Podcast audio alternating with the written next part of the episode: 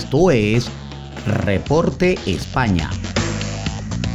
Por Noticias Digital 58, periodismo web de verdad. Buenas noches amigos, este es el resumen de Noticias Digital 58 transmitiendo desde la ciudad de Madrid, España. Les saluda Gabriel Higuera, CNP 20576.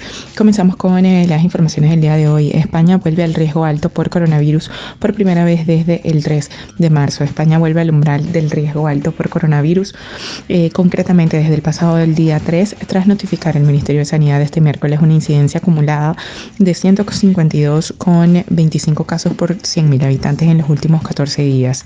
Un indicador que venía repuntando desde hace días, si bien la víspera experimenta una leve bajada, coincidiendo con un ajuste en la base de la población empleada por el Ministerio para calcular este parámetro. Además, el departamento que dirige Carolina Darias recoge en su último informe 8.534 nuevos casos de COVID y 154 muertes más a causa de la pandemia. Así, el total acumulado de contagios en, España se sitúa en 3.284.353, mientras que las víctimas mortales ascienden a 75.459. Además, cuatro territorios continúan en el nivel de riesgo extremo de incidencia. Suben Ceuta, Madrid y Navarra, mientras que Melilla, que se mantiene con la incidencia más alta de todo el país, baja con respecto a la jornada previa. Además, Asturias, Cataluña y Euskadi se encuentran en riesgo alto. Eh, Darias anuncia que mañana llegan más de un millón de dosis de AstraZeneca y pide vacunar en Semana Santa. La ministra de Sanidad, Carolina Darias, ha anunciado que este jueves llegarán más de un millón de dosis de la vacuna de AstraZeneca. Se trata de la primera vez que España recibe tantas inyecciones de una sola compañía.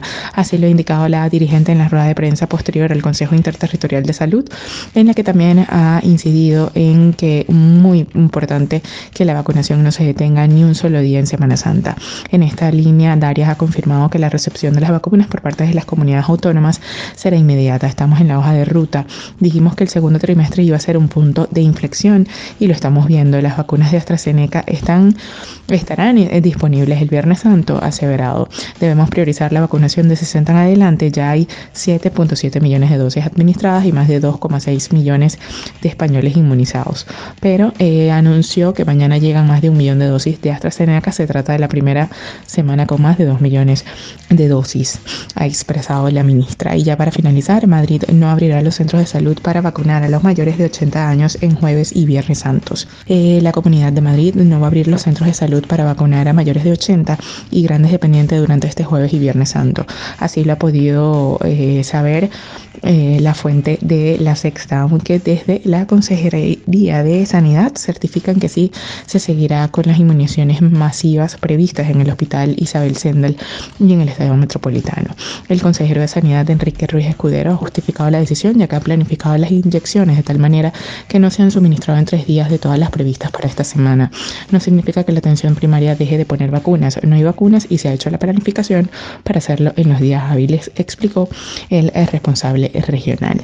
Esto es todo por el día de hoy. Recordemos que somos Noticias Digital 58 siempre, llevándoles la mejor información para todos ustedes.